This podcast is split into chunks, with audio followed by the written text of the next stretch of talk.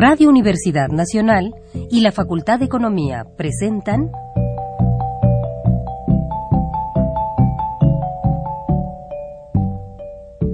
Los bienes terrenales.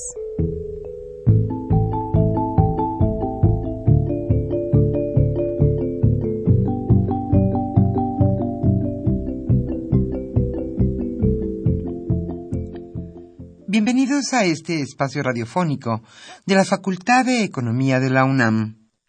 Como cada semana, estamos aquí con ustedes para reflexionar sobre un tema interesante relacionado con la economía, la política, la cultura y las cuestiones sociales.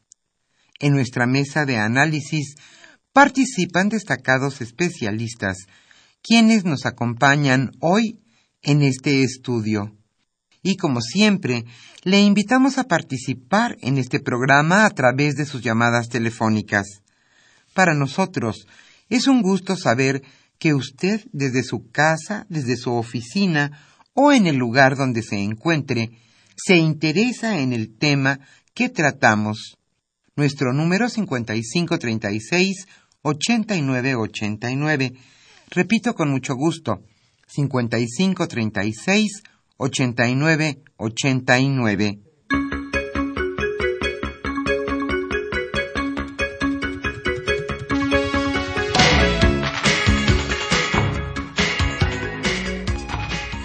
En esta agradable tarde de viernes aquí en la Ciudad de México, es un gusto estar nuevamente con ustedes hoy para abordar el tema Segundo Informe, Economía y Sociedad. Alejandro Pérez Pascual charlará en esta ocasión con Erasto Antúnez Reyes, Jorge José Mendoza Álvarez y Juan Delgado Reyes. Ellos son catedráticos de la Facultad de Economía de la UNAM y analizarán el segundo informe, Economía y Sociedad. Hoy, esta tarde, estamos con ustedes en los controles técnicos Humberto Sánchez Castrejón y con muchísimo gusto contestarán sus llamadas telefónicas Pedro Rosales, Lilibet Hernández, Daniel Munguía y Celeste Camacho. Ya mencionamos el número de AM, que es el precisamente el de este programa 55 36 89 89 con dos líneas pero gentilmente FM, nuestra emisora hermana, nos ha facilitado otro número para que usted participe en este programa. Con mucho gusto le doy el número de FM al cual hoy usted puede llamar también. Es el 5536 4339. Repito, nuestro número tradicional 5536-8989, que es el número de AM, y el que gentilmente nos está prestando nuestra emisora hermana FM. El número es 5536-4339. Como siempre, le invitamos a que usted comente y opine sobre el tema que hoy trataremos, segundo informe, Economía y Sociedad. El libro que hoy obsequiaremos es La Política Social en México, Tendencias y Perspectivas, coordinado por Rolando Cordera Campos y Carlos Javier Cabrera Adame. Iniciamos ahora sí la economía durante la semana.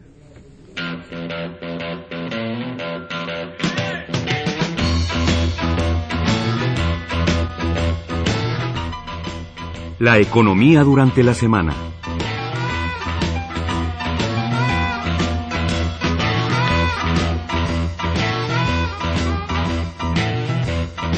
Ya fueron las reformas, ahora se va por las mega obras. El presidente Enrique Peña Nieto anunció el martes pasado la construcción de un nuevo aeropuerto en la Ciudad de México. La ampliación de cuatro líneas del metro en la zona metropolitana y el desarrollo de 24 proyectos ferroviarios y 46 autopistas tras defender durante su mensaje por el segundo informe de gobierno las once reformas aprobadas en lo que va de su gestión, el mandatario dijo que a partir de ahora los ciudadanos verán resultados concretos de esos cambios legislativos.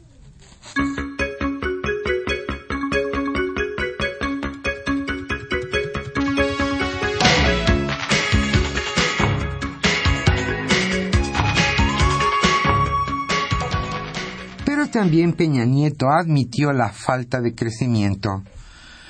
México aún no logra las tasas de crecimiento que necesita, aunque la economía va en la ruta correcta. Esto también lo señaló el presidente Enrique Peña Nieto. El reto del crecimiento no es nuevo para México. Lograr un crecimiento acelerado, sostenido y sustentable ha sido nuestro principal desafío económico durante décadas para crecer, dijo el mandatario, de acuerdo a nuestro verdadero potencial, México tenía que emprender un cambio con rumbo, realizar transformaciones de fondo. Esto lo expresó ante cientos de invitados en su segundo mensaje de gobierno.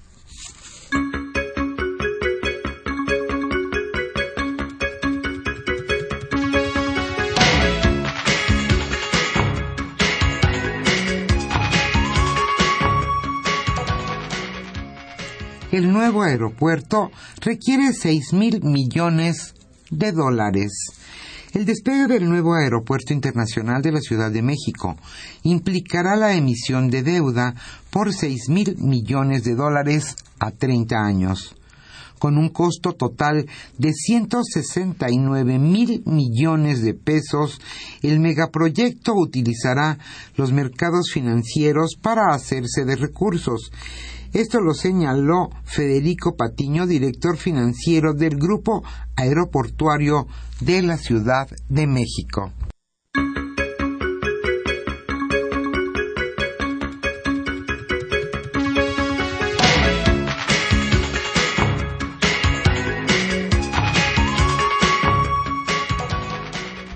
La consultora Sistra ya diagnosticó finalmente la línea dorada y señaló lo siguiente. Para que la línea 12 del metro vuelva a dar servicio, necesita cirugía mayor. Tiene fallas en su planeación, en su diseño, en su construcción y también en su operación. Esto lo revela el diagnóstico elaborado por la consultora Sistra a petición del gobierno capitalino. Al dar a conocer el informe, el secretario de Obras, Alfredo Hernández, enlistó 32 acciones que se deberán hacer, aunque no precisó en qué fecha, cuál será su costo ni quién las va a pagar. Entre las reparaciones que, de acuerdo con Sistra, deben llevarse a cabo están cambiar rieles, durmientes y catenarias, también reperfilar tanto vías como ruedas de trenes, así como modificar el trazo de dos curvas.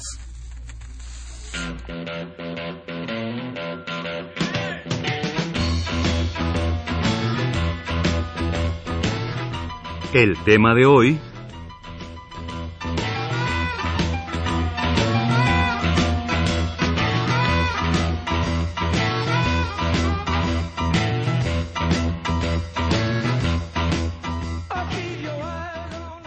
Como señalamos al inicio de este programa, el tema que hoy abordaremos en nuestra mesa de análisis es el segundo informe Economía y Sociedad. Alejandro Pérez Pascual charlará en esta ocasión con Erasto Antúnez Reyes, Jorge José Mendoza Álvarez y Juan Delgado Reyes. Ellos son catedráticos de la Facultad de Economía de la UNAM. Como siempre, le invitamos a participar en este programa a través de sus llamadas telefónicas y como siempre también la Facultad de Economía les obsequiará un texto a los radioescuchas que se comuniquen a los bienes terrenales. El libro que hoy estaremos obsequiando se titula La política social en México, tendencias y perspectivas. Los coordinadores son Rolando Cordera Campos y Carlos Javier Cabrera Adame. Le repetimos que hoy, aparte de nuestro número de AM 5536-8989, nuestra emisora hermana FM de aquí de Radio UNAM gentilmente nos ha prestado su número telefónico para que usted participe en este programa.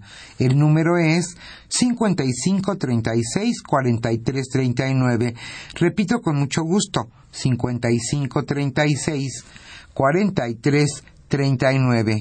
Y ya que es el mes patrio, en este programa estaremos escuchando música mexicana.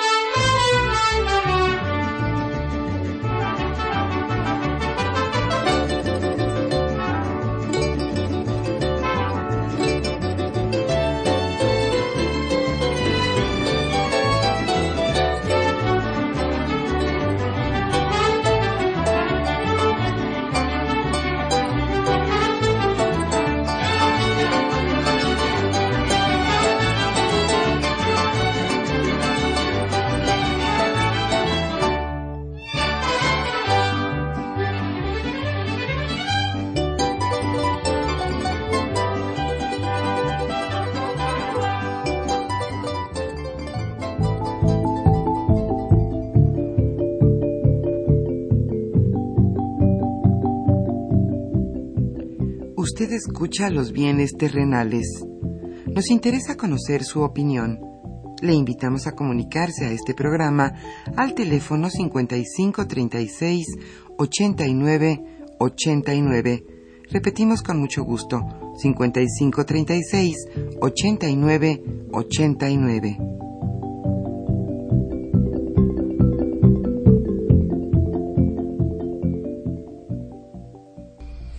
Muy buenas tardes, estimados radioescuchas de los bienes terrenales, programa radiofónico de la Facultad de Economía de nuestra Universidad Nacional Autónoma de México.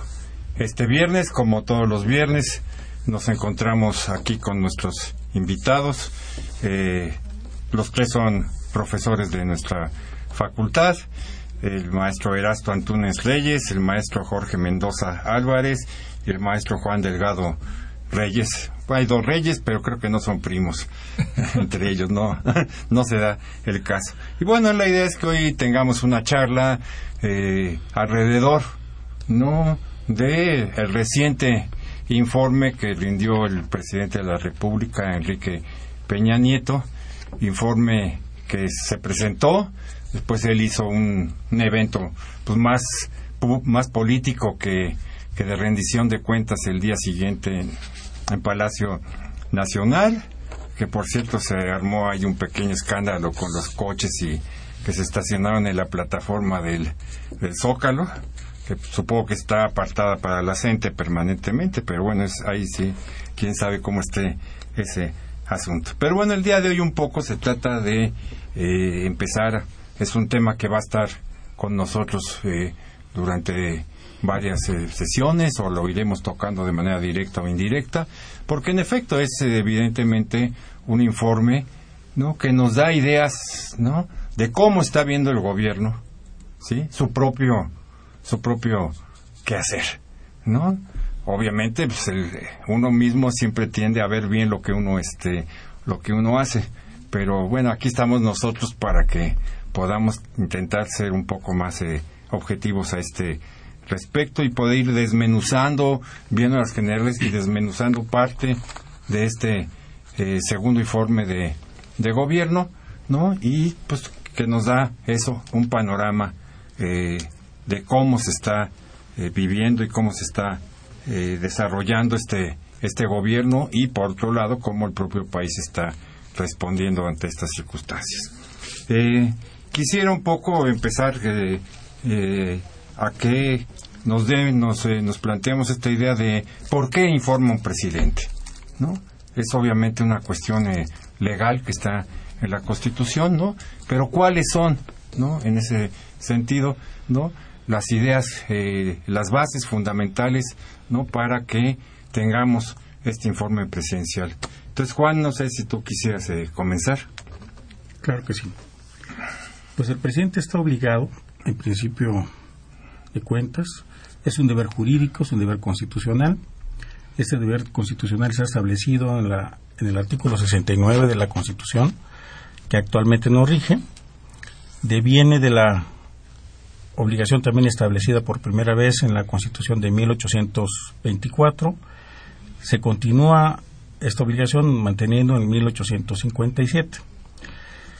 ¿Y por qué debe rendir cuentas el presidente de la República? En principio porque el pueblo es el que contribuye al gasto público y por lo tanto como contribuyente también tiene el correlativo derecho de esa obligación presidencial de saber cómo se gastan los recursos públicos. Y este, y este informe pues debe entregar al pueblo a través de sus representantes, que son en el Congreso, en donde se encuentran los diputados y los senadores. Sobre este informe se da cuenta de lo que hace el Ejecutivo Federal, pero también lo que hace la Administración Pública Federal Centralizada y las entidades paraestatales. y esta parte es una cuestión de mandato soberano.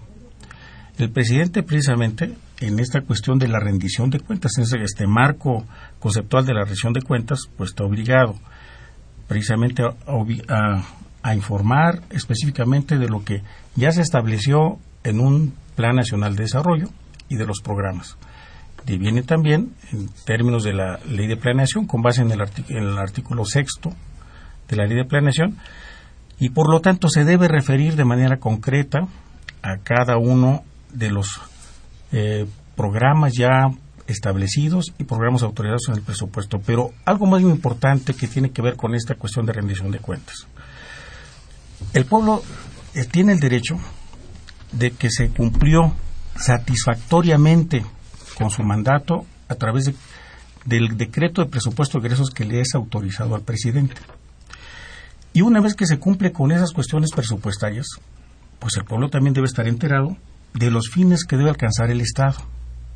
Y esos fines tienen que ver con la educación, con la salud, con el salario digno, con la seguridad pública, con el respeto a los derechos humanos, con la parte de la justicia, con el bienestar social, el combate a la pobreza, la seguridad alimentaria, el respeto al orden jurídico, la equidad de género, crecimiento y desarrollo económico, entre otros aspectos. Por lo tanto, ese es el contexto, por un lado, de la rendición de cuentas, pero no se termina ahí esa rendición de cuentas, sino que el Congreso, una vez que recibe el informe, está obligado a revisarlo. Y lo tiene que revisar específicamente con base en los programas y acuden, tienen que acudir los secretarios de Estado a especificar cuál es el alcance de esa rendición de cuentas. Entonces tiene esos dos aspectos. Por un lado, la rendición de cuentas, específicamente que está obligado el presidente, y por otro lado, el pueblo a través de sus representantes de revisar si se cumplió o no se cumplió con el mandato popular. En este, en este informe que eh, recién eh, digo el presidente eh, Peña Nieto, no lo, lo, divide básicamente, no para motivos supongo básicamente de presentación, no, pero obviamente con una connotación política porque es donde él quiere poner este el énfasis, no, en cinco puntos eh, fundamentales, no, en cinco grandes temas, cinco grandes este áreas, ¿no? Que están más o menos correlacionadas también con el, con el Plan Nacional de, eh, de, de Desarrollo. Y entonces en cada una de estas el presidente, digamos, abunda, genera, define, ¿no? Rinde cuentas, este, plantea qué logros se han alcanzado, cuáles no, etcétera. ¿Cuáles son, Erasto, estos cinco grandes eh, temas que, el presidente abordó en su último informe? Bueno, buenas tardes. Eh, efectivamente son cinco, cinco ejes. Uno de ellos se llama México en paz, que es eh, un eje temático que va contra la violencia, que habla de la inseguridad e impunidad y está a favor de la justicia. El segundo punto es el de México incluyente, donde este, se abordan los temas del combate a la pobreza. Y el tercer punto es México con educación de calidad para todos. Este, aquí se aborda también el tema de, sobre todo, de la educación básica, sí, pero pero en términos generales, toda la educación que se busca una calidad, puesto que ahí está centrado el, eh, este, el desarrollo de, un pueblo también.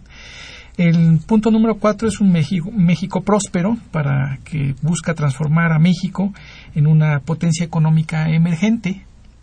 Y el quinto punto es México como este actor con responsabilidad global, es decir, a fin de que México tenga este, una política exterior eh, que impulse a México y lo posicione dentro del contexto eh, internacional, porque no solamente este, basta con hacer este, la política interna, sino también buscar espacios en, en el exterior para, para tener este, presencia mundial, digamos. Esos serían los cinco puntos básicos. Eh, bueno, estos cinco puntos no eh, ya marcan, digamos, este claramente ejes o puntos como no lo nombraremos de manera diferente para no aburrir, ¿no? Este partes, etcétera. Eh, bueno, abordan, digamos, estas grandes áreas donde este gobierno, ¿no? Pues ha, ha estado poniendo énfasis, ¿no? En términos de sus políticas públicas y bueno, suponemos que también hay un correlato presupuestal, ¿no? Atrás de estos cinco grandes temas que sabemos se convierten en, en programas eh, de gobierno, ¿no? En políticas públicas, programas de gobierno. Eh, en esta mesa que no es solamente económica, pero fundamentalmente es económica, los bienes terrenales, por nuestro origen, por el origen de, la, de nuestra facultad, bueno, el tema económico no pareciera ser el que nos llama más, ¿no? Aunque en, esta ocasión afortunadamente tenemos este multidisciplinariedad, ¿no? Entonces podremos este también dar un buen repaso, un primer, ¿no? y general repaso a los distintos puntos. Pero Jorge, yo quisiera este que tú un poco nos abundaras más, ¿no? en esta parte económica del informe que el presidente llama México próspero, ¿no? Que es esta idea de que el país no avance, progrese, crezca económicamente. No habla mucho de distribución hasta donde yo me acuerdo, pero bueno, sí quisiera que tú un poco con los planteamientos del informe, con los propios datos, ¿no? Nos hicieras una reflexión de que sigue siendo, ¿no? Un buen objetivo, ¿no? O apenas estaríamos pensando ¿no? en que es un objetivo que se puede cumplir. Y nada más, eh, para dejarlo también en la mesa y que todos lo aborden, atrás de estos temas sabemos, ¿no? sobre todo en lo de México próspero, pero no solamente, que están las famosas reformas eh, estructurales, ¿no? que serían los puntos nodales en donde sobre todo esta idea del México próspero eh, está la apuesta de este gobierno para poder, digamos, avanzar en ese terreno. Sí, gracias. Eh, buenas tardes.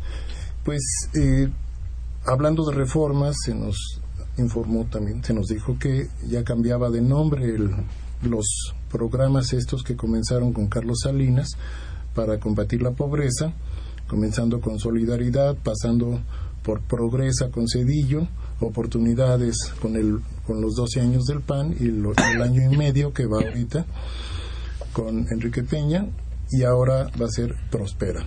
Bueno, eh, más adelante comentaré algo al respecto. Yo lo que eh, quisiera dar son datos duros en, lo, en, en donde nos encontramos en México. Eh, por desgracia, ahorita no hay datos de, del 2014 para la pobreza porque se mide cada dos años con el Coneval. Entonces, hasta finales del 2000, de, de este año o principios de 2015 sabremos realmente todo lo que ha pasado. Pero voy a ir eh, comentando todos estos aspectos. Ocho de cada diez mexicanos son pobres o vulnerables. Vulnerables quiere decir que aunque tengan un mínimo de ingresos de acuerdo a una línea de bienestar que se fija por la canasta alimentaria, o a veces con la canasta alimentaria y la no alimentaria, los vulnerables es porque van a tener alguna carencia. Esta carencia puede ser en educación, en salud, que no tiene seguridad social, con su vivienda, con los servicios básicos de la misma vivienda como agua, luz, drenaje, gas y alimentación principalmente. En datos de 2000 hay más de 61 millones de pobres. Esto quiere decir que hay 15 millones más de pobres por patrimonio, que es otra manera también de medir la pobreza. También se mide entonces por ingresos únicamente. Hay, po hay pobreza por patrimonio, por capacidades y por alimentos. En, en este rubro de capacidades aumentó 10 millones. Quiere decir que no solamente las personas deben tener un mínimo ingreso, sino también poder acceder a la educación y a la salud. Y si es solo por alimentos, pues subió 8 millones en los últimos seis años los pobres alimentarios. Otro dato muy relevante que nos debe hacer reflexionar suficiente es a, acerca de la discusión de los salarios mínimos. Nada más para tener una idea el 82% de las, de las personas que trabajan, porque son las personas ocupadas, que son aproximadamente 50 millones actualmente para el 2014, ellos tienen menos, igual o menos de 5 salarios mínimos. Y está, está ya muy estudiado que con 5 salarios mínimos apenas le alcanza una familia para sobrevivir medio decentemente. Seis de cada diez de estas personas ocupadas son informales y por lo tanto no tienen acceso a la seguridad social. Hay otro dato también que casi nunca se analiza en, o, no, se discute y es de las personas que trabajan menos de 35 horas, además las que trabajan más de 35 horas y tienen un ingreso menor a un salario mínimo y las que tienen un trabajo de más de 48 horas a la semana y perciben menos de dos salarios mínimos. Si sumamos todas esas personas, dan 6 millones de personas que están trabajando en esas condiciones, que no es muy sano. Eh, un dato favorable también para que la pobreza no se incremente más en México son las remesas que envían nuestros connacionales de Estados Unidos, que andan alrededor de los 24 mil millones de dólares. Hablando un poco de los datos económicos que preguntaba el maestro Alejandro Pérez Pascual, eh, de acuerdo a las metas que se habían propuesto originalmente con, con Peña Nieto, deberíamos crecer al 6%. Hemos crecido al 1.6% del segundo trimestre del 2013 al segundo trimestre del 2014. En el empleo, se, debe, eh, se, se, estima que se deberían generar 100.000 empleos cada mes, o sea, 1.200.000 y se han generado 350 mil de julio del 2013 a julio del 2014. También, regresando un poquito a los, a los pobres, de, se esperaría bajar al 24% el número de pobres que acceden a la, a la canasta básica. Y lo que pasó es que en los últimos años aumentó de 51.9 a 53.3%. La deuda de, de, dentro de las metas debe estar por abajo de lo que crezca el PIB. Si el PIB crece 1.6%, la deuda no debería crecer más de 1.6%. Bueno, pues creció, pasó de 6.7% a 14.1% en un año. siempre nos comentan algo sobre la competitividad, la productividad, y se esperaría que México pudiera ser, eh, estuviera entre el 20% más alto en competitividad, y en el último año cayó nueve lugares. En productividad se esperaría que cada año se aumentara 4.8%, 0% fue el resultado. Entonces tenemos aquí un, un primer análisis de todos estos datos y pues yo creo que después procederé a explicar un poquito más. Más este, esta circunstancia. Bueno, em, parece que es este claro que eh, que estos dos años ¿no? de gobierno que tenemos, eh, bueno, aunque fueran eh, mínimas, no se, han, no, se han cubierto las expectativas del propio gobierno en, en términos del comportamiento de la economía del país, ¿no? Hay una apuesta a las reformas estructurales que sería ¿no? el detonante del crecimiento económico que permitiría empezar a revertir todas estas cifras que, Jorge nos da eh, en este en este momento. Pero estos dos primeros años, ya podríamos decir, del, gobierno de, Peña Nieto, ¿no? Pues simplemente la inercia es lo que ha seguido eh, prevaleciendo y eso se muestra, digamos, en estos datos, en, la, permanencia de los datos económicos, este, ¿no? Duros, como decía aquí Jorge, y que no se han empezado ni siquiera a modificar y en algunos rubros incluso no se han todavía eh, generado un mayor número de este eh, de problemas eh, al respecto no entonces bueno estamos como este un poco apenas en el entrenamiento no ya nos echamos dos años no de prepartido no entrenando viendo la táctica la estrategia las reformas pero pues todavía no saltamos no el gobierno en ese sentido pues saltó a la cancha a preparar el terreno pero todavía no salta ¿no? a jugar en el terreno que se esperaría que eso es lo que lo que viniera. Y dos años bueno pues tiene implicaciones muy este eh, muy fuertes.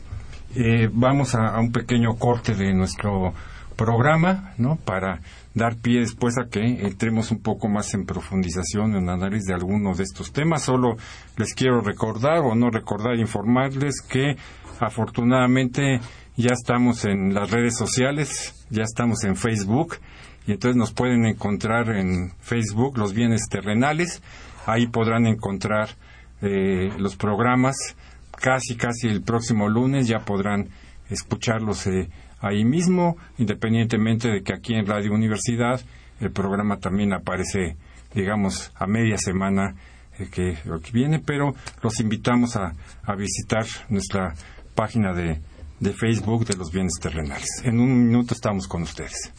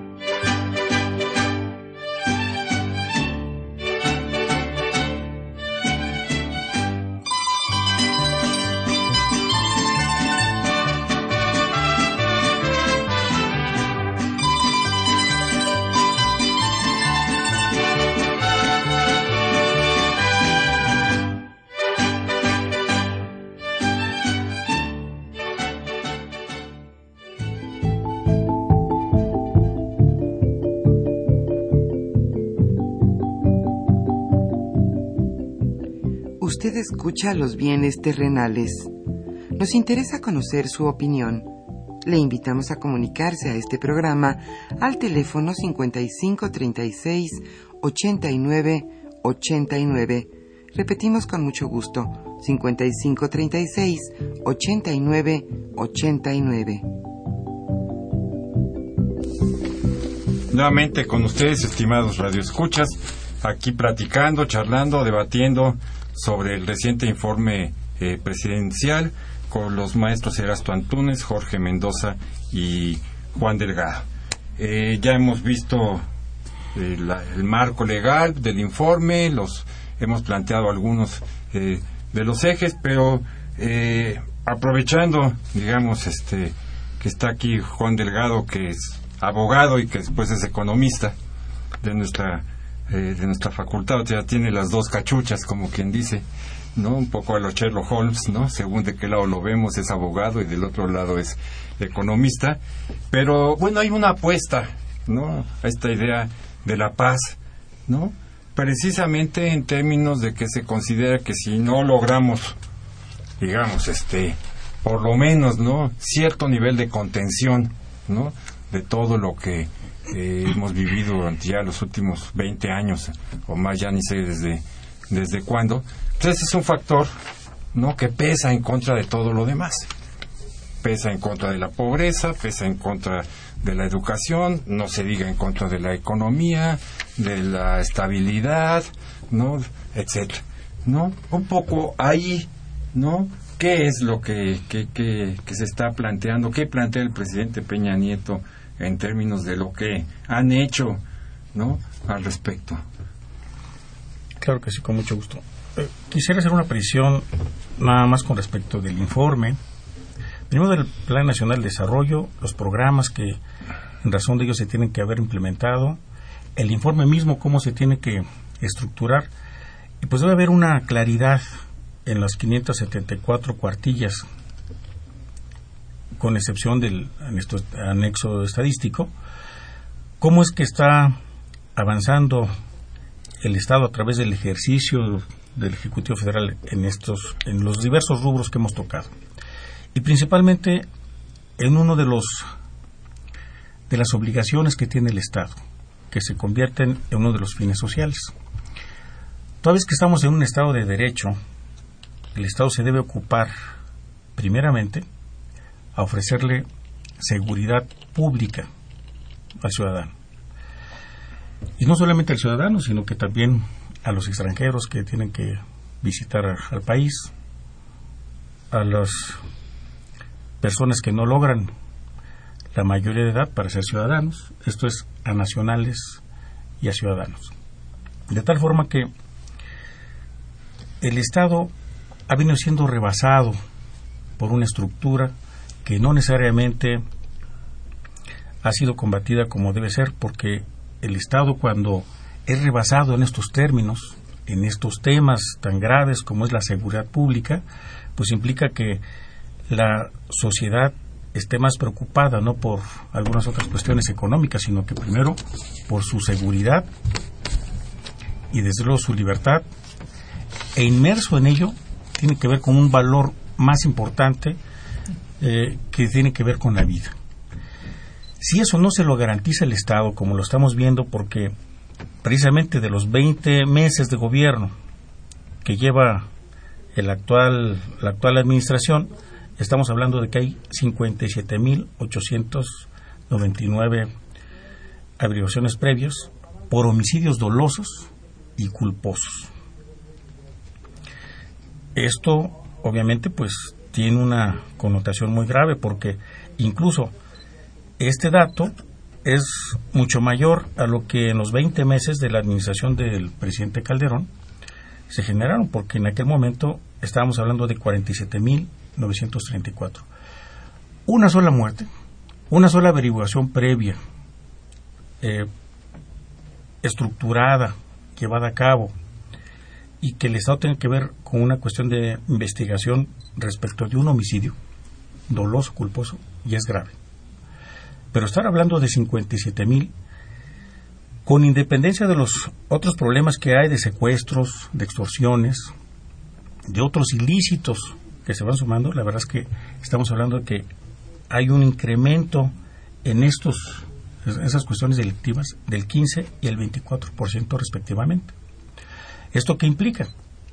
Que el Estado no es capaz de ofrecer con independencia de que en este ejercicio se le aprobó un presupuesto muy alto y que se han creado diversas instituciones públicas, entre ellas la gendarmería, y que hay una, se hace una diferenciación entre lo que es eh, el ejército, las fuerzas armadas, la, las fuerzas aéreas, además de la Procuraduría General de la República, además de, la, de los policías federales, que deben estar coadyuvando con ello, con independencia de que también deben existir, existen los policías de los estados y de los municipios, el Estado es insuficiente para garantizar la seguridad pública. De tal forma que esto que ha pasado en Michoacán y lo que sigue pasando en algunos otros, algunos otros estados, pues es el reflejo en la impotencia social para organizarse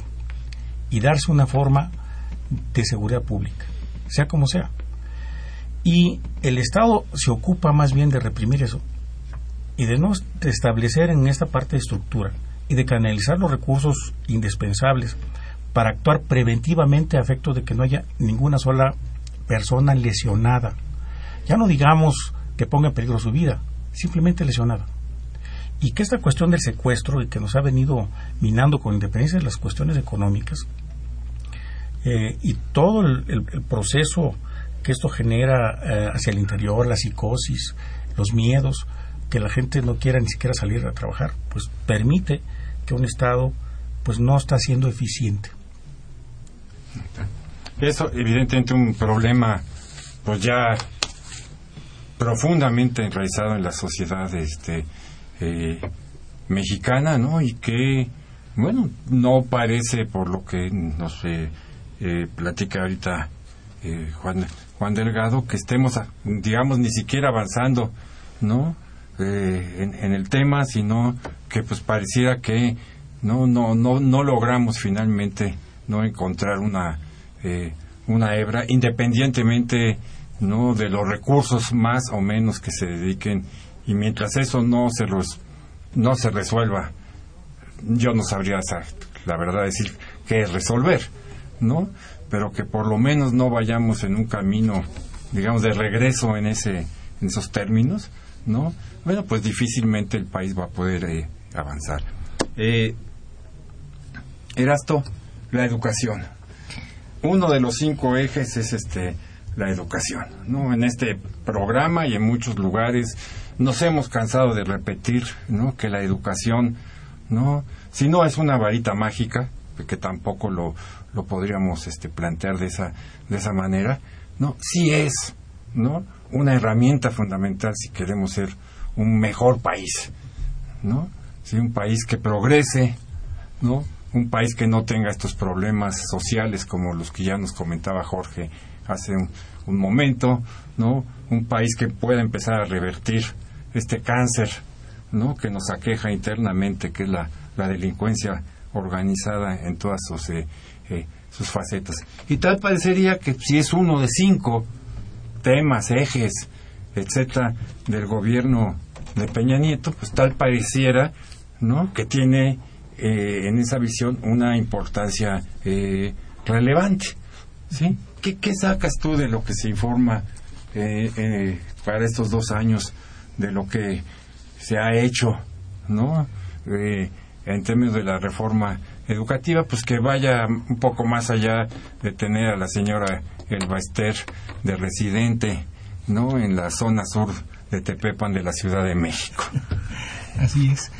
Bueno, efectivamente eh, se, se habla como, un, como el tercer eje este, fundamental del, del informe de gobierno del, del presidente Peña Nieto de que México debe tener una educación con calidad para todos. Sin embargo, no eh, esta esta eh, esta reforma, digamos, no se trata de, educación, sino se trata más bien de una eh, de una reforma de carácter este, este, ¿cómo se dice? Administrativo, ¿sí?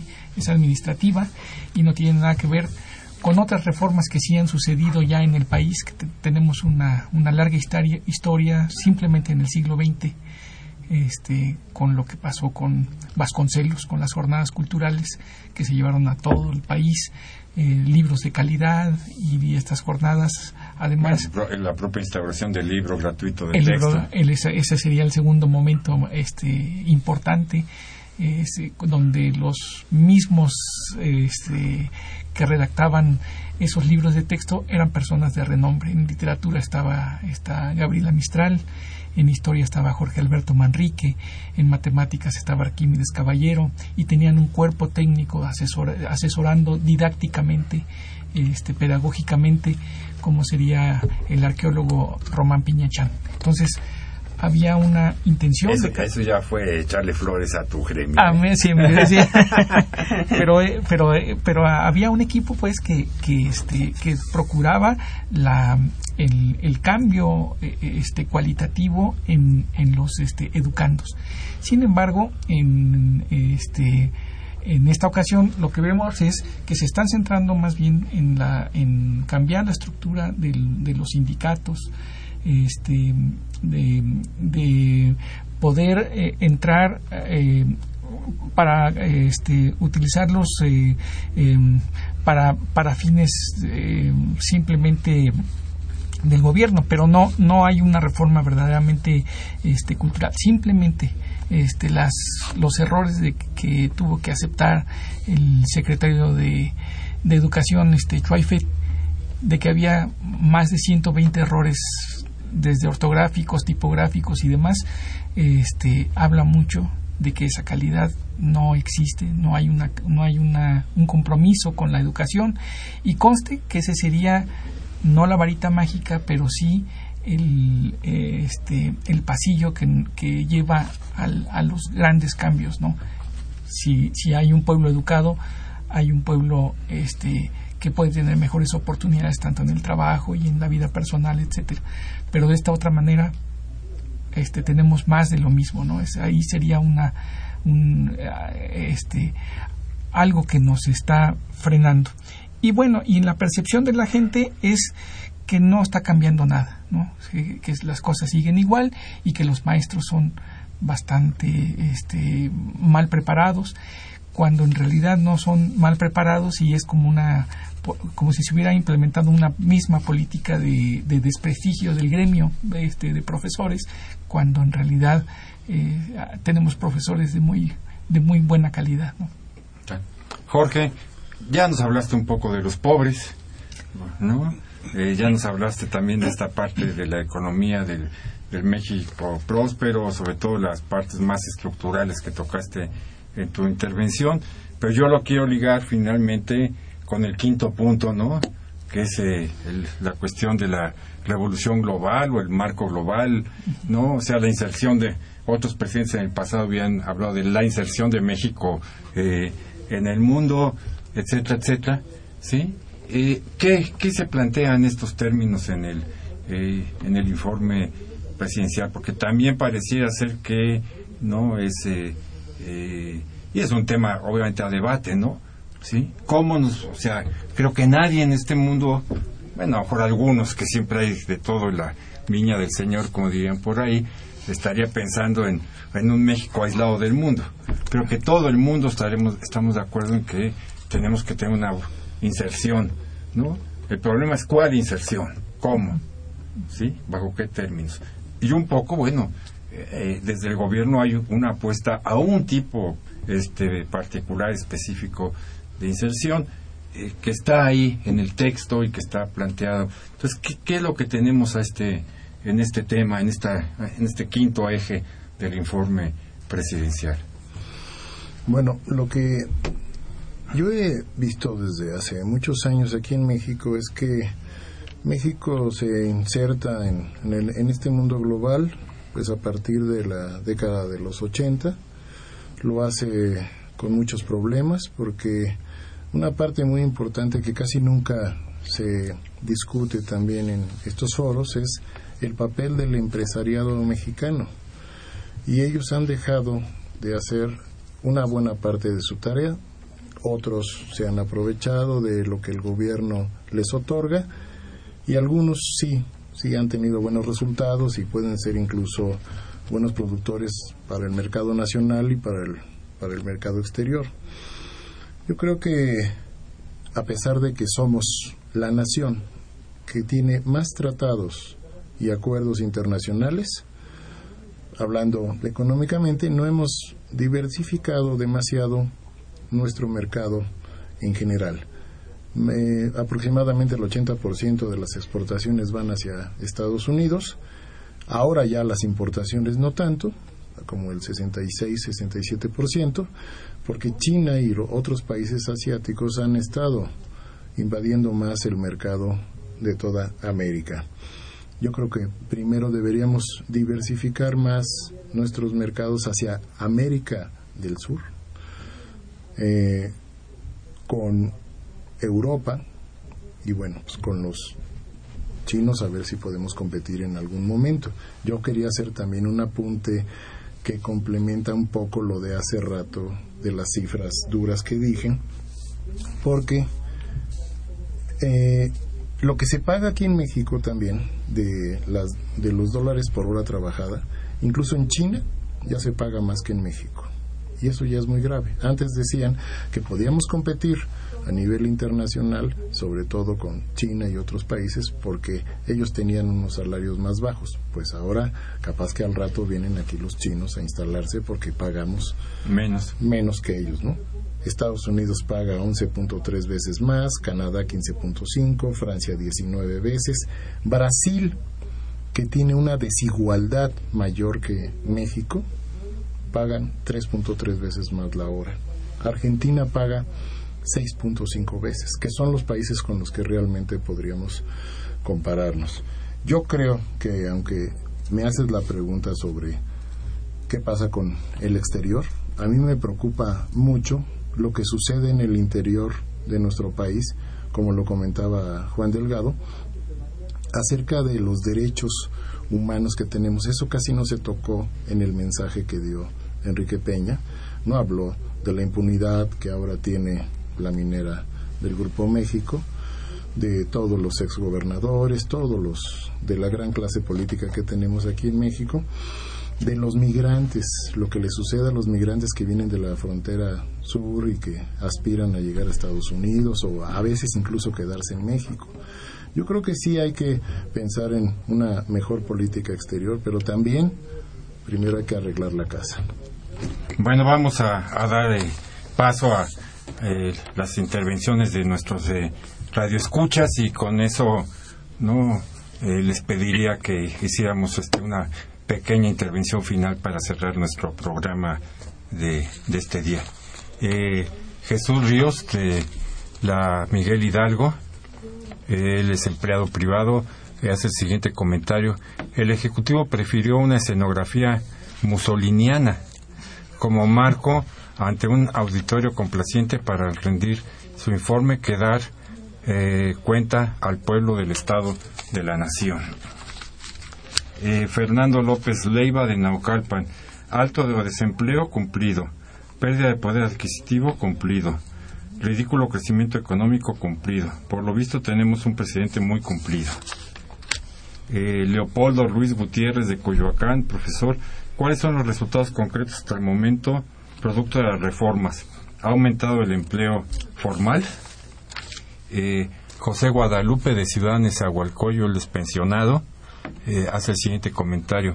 ¿En cuánto tiempo el pueblo de México podrá ver los beneficios de las reformas eh, promulgadas?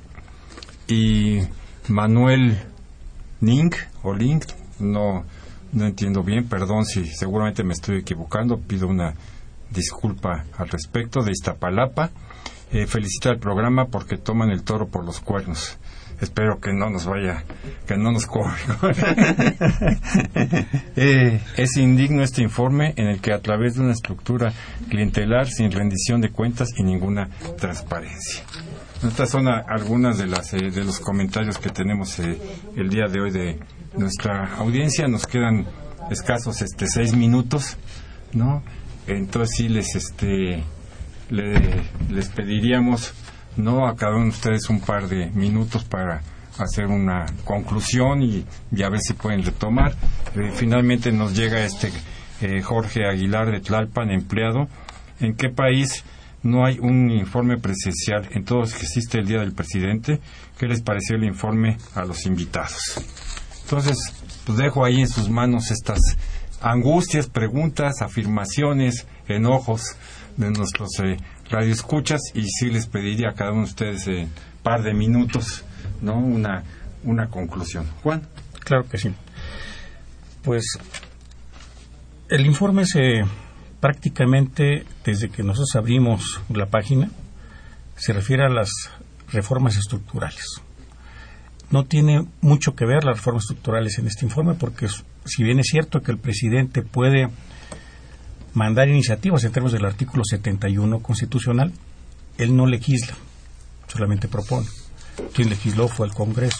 Entonces está vanagloriando prácticamente todo el informe en esa parte. Y, bueno, ninguna reforma de ley, una reforma de ley no trae aparejada la cuestión del desarrollo. Y como dato voy a, me voy a referir a la reforma laboral.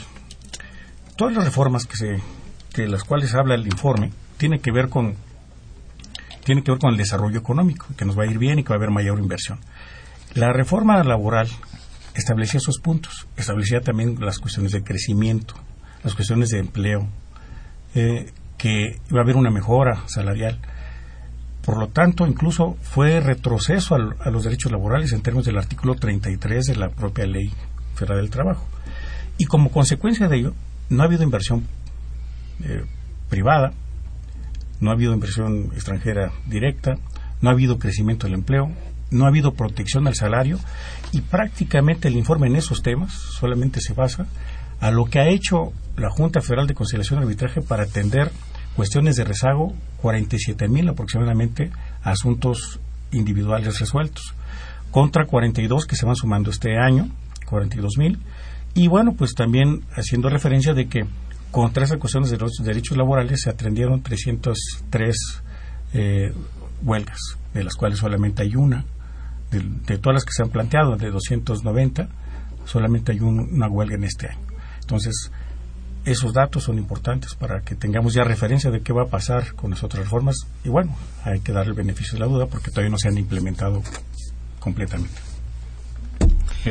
Bueno, pues mi percepción es que desde Miguel de la Madrid todos los presidentes han acudido al, al consenso y en este caso no se escapa de, del mismo y las proyectas, los, eh, los proyectos perdón, de, de, las metas a largo, de largo aliento este, no solamente no se dan, sino se busca este, hacer una legitimación política. ¿no? Y este, por otro lado también el spot o los spots, las eh, comerciales que han estado diciendo sobre que estamos moviendo a México, pues más bien acuden al expediente del triunfalismo oficial, porque en general la percepción de la gente es que de 10 mexicanos, 6 piensan que la gestión económica del presidente Peña Nieto ha estado bastante malita. Eh, la reforma energética, el 60% de la población no la aprueba. Este, no se han generado empleos y, siguen siendo una, una promesa y la pobreza pues no cede, sino al contrario repuntó según este, cifras del, del este, del Coneval que han este que nos dice que ha aumentado notablemente la pobreza en fin eso muy bien. antes de, darle la, la, palabra a Jorge nos eh, también recibimos ese comunicado de Roberto Pérez de Atizapán y nos dice que fue un informe que dio mucho que desear no hay resultados concretos, principalmente en términos de empleo, bajos salarios, y, aún no hay una resolución favorable para los desempleados del Sindicato Mexicano de Electricistas. Jorge, un minuto. Gracias. Pues un minuto largo te voy a dar. ya se comentó del, del, empleo formal no se han creado lo suficiente, se deben generar un millón doscientos y eh, se genera la cuarta parte hasta ahorita. Los beneficios de la reforma no se verán hasta en mínimo dos años. Nos dicen que a ver si algún día baja la luz, el gas o algo de esto. Los salarios en los últimos 20 años han perdido dos terceras partes de su poder adquisitivo. quiere decir que ahora es un tercio de lo que era antes. Eh, algunas cosas que yo considero importantes. No se, eh, no se hizo una reforma al campo, se dijo que sí, que sí iba a haber y siempre dijo mi mamá que no. O que quién sabe. O que quién sabe, pero es muy importante porque uno de los objetivos del Prospera es que se incorporen a los sectores productivos los, los pobres. Yo quiero ver cómo lo van a lograr porque es muy complicado cuando no tienen educación y no tienen capacitación. No hubo una reforma también profunda al sistema de salud. Se deben crear condiciones para que se pueda incrementar el número de personas que acceden a la seguridad, a la seguridad social y no solo el programa este para sustituir al IMSS tenemos que aprovechar el bono demográfico. Tenemos muchos jóvenes y una buena parte son ninis, o sea que no estudian ni trabajan. Y yo creo que si hay, si hay, si hay oportunidades, pues México tendrá también un mejor futuro. El, eh, nuestro futuro está en los jóvenes. Nosotros todavía nos queda un ratito, pero vamos un poco más. Unos más y otros menos. ¿sí? Pero los jóvenes son los que tienen para mí la decisión y deben entender primero cómo funciona el país. Pues bien, muchas gracias a, nuestros invitados de esta tarde, muchas gracias a nuestros radioescuchas. Les recordamos que ya estamos en Facebook y nos encontramos aquí el próximo viernes en esta misma estación y a la misma hora en los bienes terrenales. Muchas gracias. Agradecemos su atención y participación en este programa a través de sus llamadas telefónicas y la invitamos la próxima semana a la misma hora en otro programa más de los bienes terrenales. La coordinación general fue de Carlos Javier Cabrera Adame, la coordinación académica de Aníbal Gutiérrez, Roberto Cabral, Alejandro Pérez Pascual, Rubén Antonio Miguel y Leonardo Lomelí Vanegas. En los controles técnicos, nuestros compañeros Miguel Ángel Ferrini y Agustín Mulia, y en la voz y producción su amiga Irma Espinosa, quien se despide de ustedes y le desea un agradable fin de semana.